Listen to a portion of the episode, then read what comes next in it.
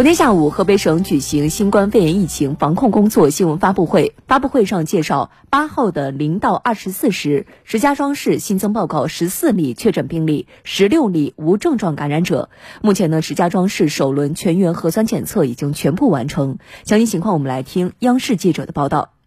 从一月六日凌晨，石家庄市对全体市民。进行了全员的核酸检测，到昨天晚上十二点，啊，检测全部结束，并且有了结果。检测的对象一共是一千零二十五万一千八百七十五人，累计检出阳性人员是三百五十四人。